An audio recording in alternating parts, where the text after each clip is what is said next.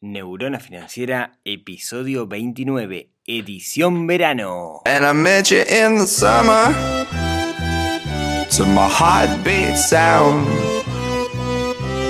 We fell in love as the leaves turn brown.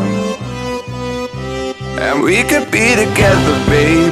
Bienvenidos al podcast de Neurona Financiera, donde hablamos finanzas personales, donde hablamos de inversión, donde intentamos develar el sutil arte de cómo dominar el dinero.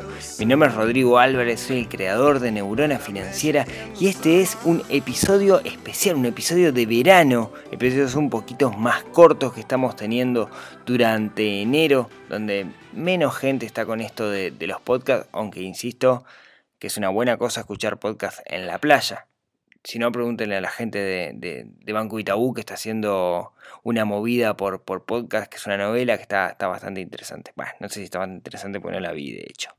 El capítulo de hoy es un capítulo donde vamos a hablar de, algo que, que yo vengo diciendo desde hace tiempo y he recibido muchísimas preguntas al respecto, que es lo que está pasando con, con respecto a los fondos de inversión, en particular con, con Sura.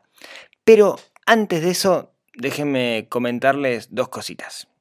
Lo primero es, hoy es 16 de enero, me olvidé de decirlo, ¿no? 16 de enero, estamos a mitad de la, de, la quincena, muchísima gente está de vacaciones y tuvieron una primera quincena bastante lluviosa, aquellos que están en, en, Uruguay y decidieron veranear por, por aquí. Esperemos que aquellos que tengan una segunda quincena, como es mi caso, que, que no llueva y que, que, esté un poco más, más lindo. Se los deseo de corazón. Es muy egoísta de mi parte porque yo voy a estar en esa, en esa situación.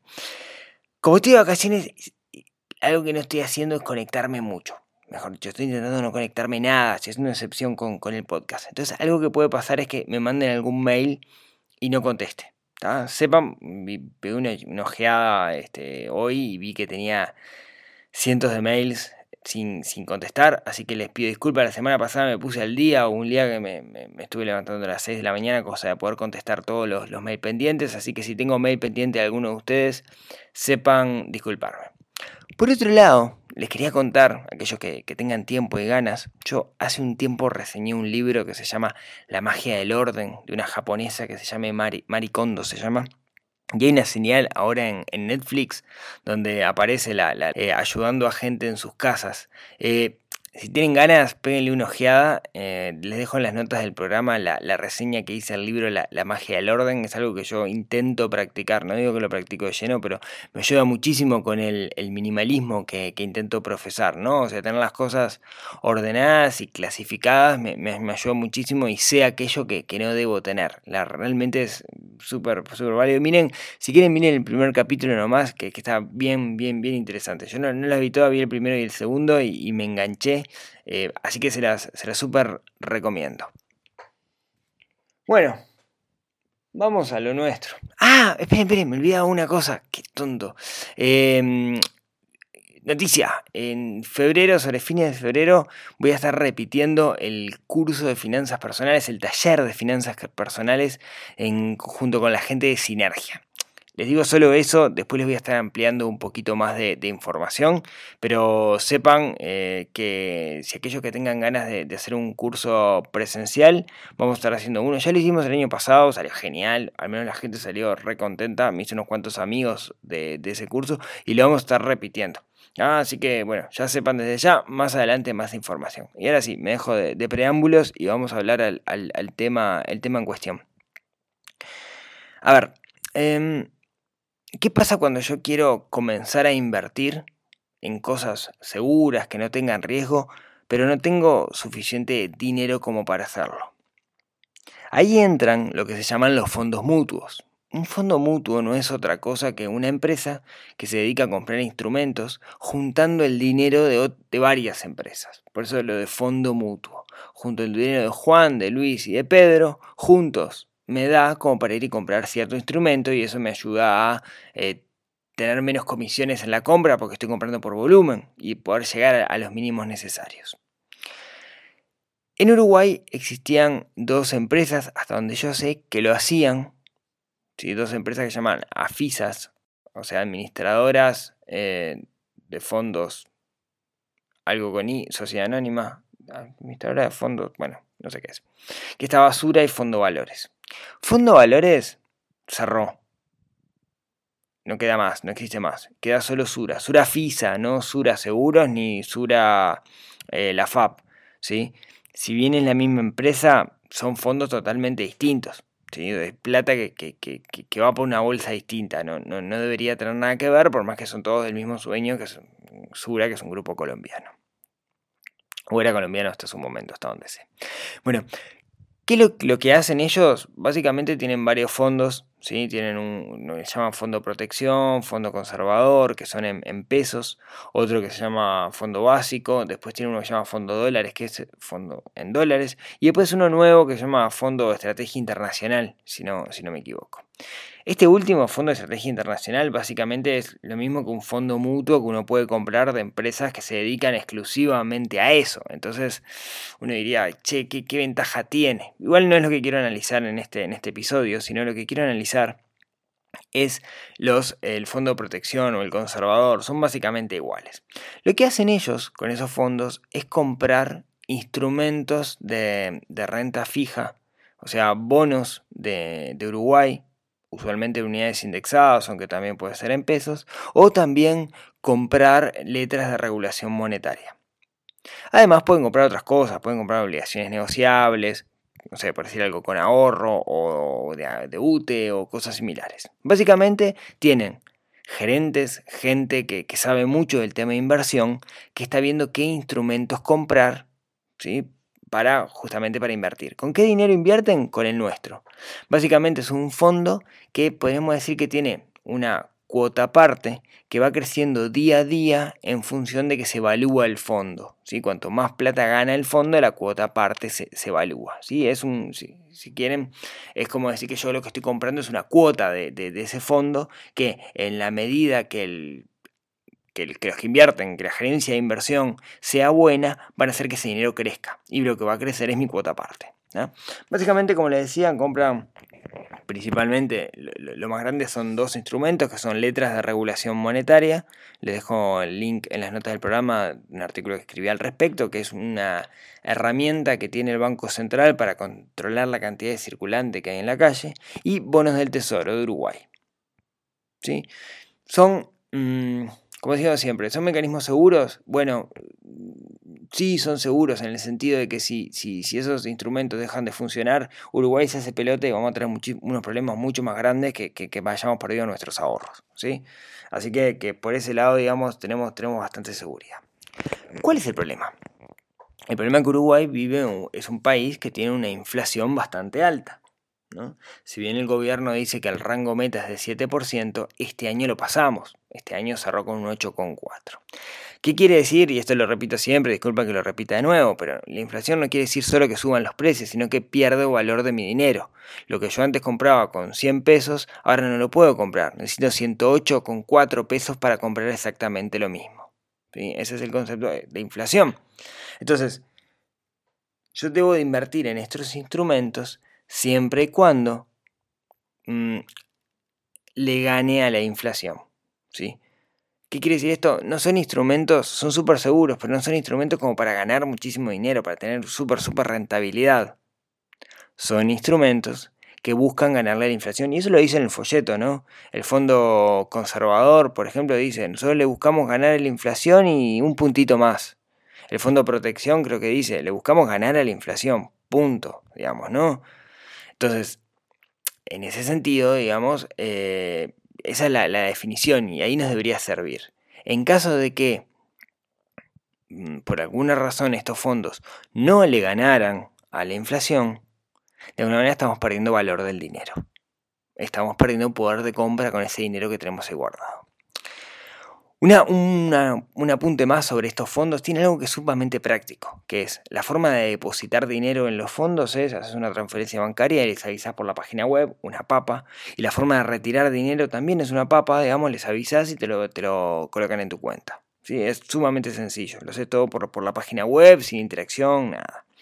Por otro lado, no te cobran por sacar el dinero excepto el fondo conservador, que tiene un horizonte de tres años y sacas antes, tiene una cierta, cierta multa, digamos. No es muy significativa, pero tiene cierta multa. el fondo protección, no, puedes meter y sacar todo lo que quieras.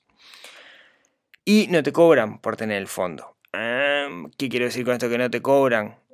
En realidad sí te cobran, digamos, no te cobran cuando haces la transacción, cuando metes o sacas el dinero, sino que te cobran, en el caso particular de Sura, un 2% de total del fondo anual. Eso quiere decir que todos los días te sacan del total del fondo el total del fondo dividido 365. ¿sí? Eh, no hice la cuenta, digamos, ¿no? Pero eh, podríamos decir, uy, es poco. Bueno, a eso vamos. ¿Es poco? Bueno. Hoy por hoy, en un mundo en el que las tasas financieras tienden a cero, donde el valor de prestar dinero es cada vez más bajo, digamos que un 2% de la diferencia. ¿Por qué? Porque fíjense, y déjenme que fijo los números exactamente, la cuota parte en el caso de, de, Sura, eh, al principio del año estaba en 165 y hoy por hoy está en 177,8. Estamos hablando del fondo conservador, si no me equivoco.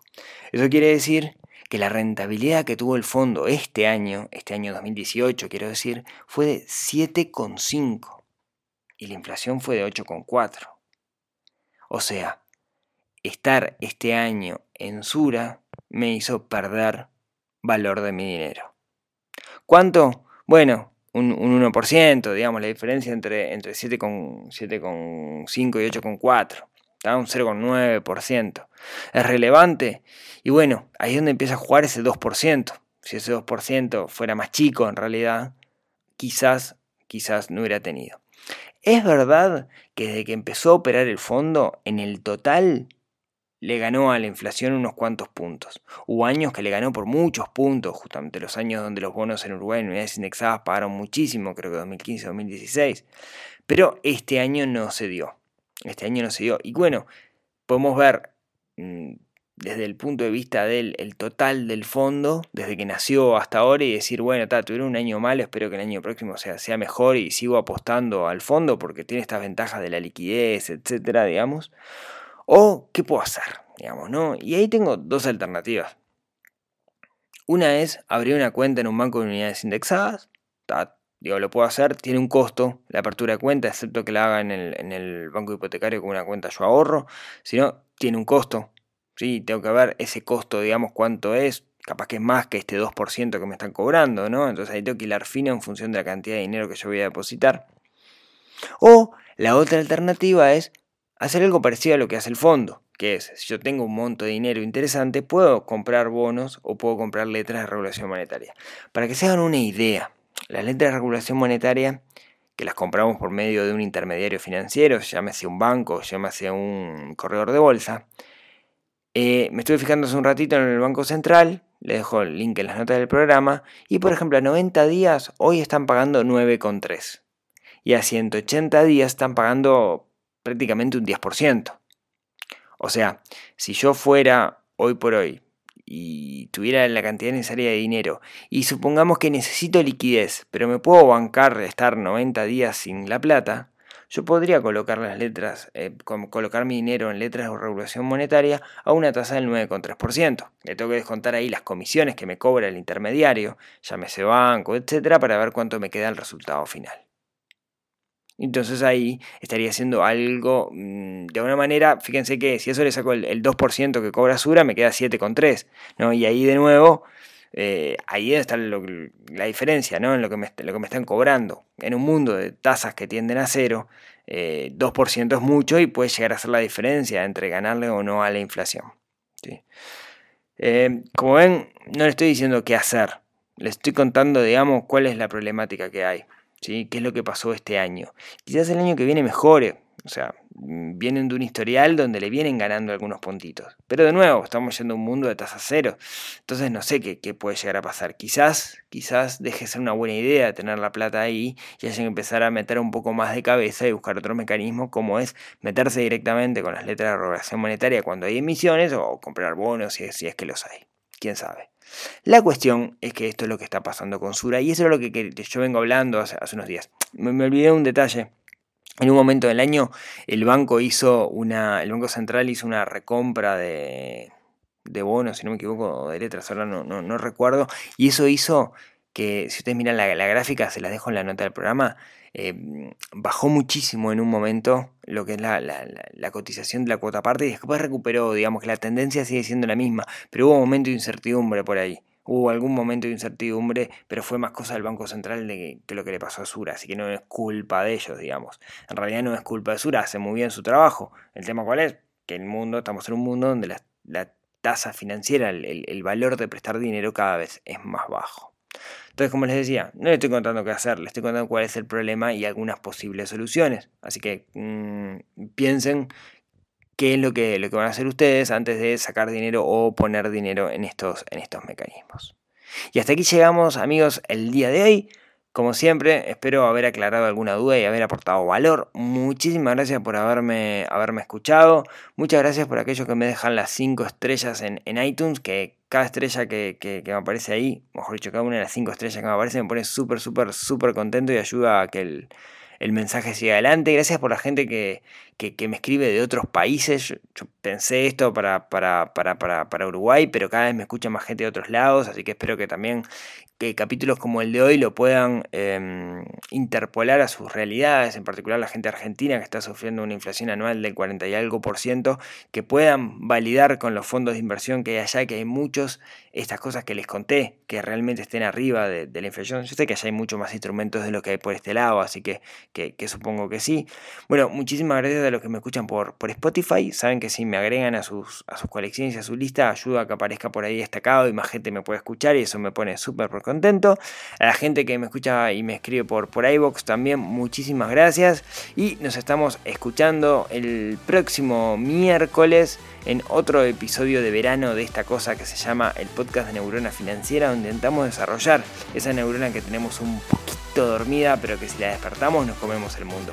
Les mando un abrazo a todos y nos vemos el próximo miércoles.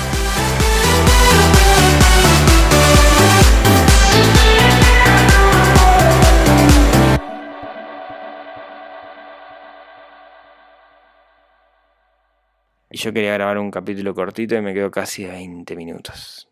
Perdón.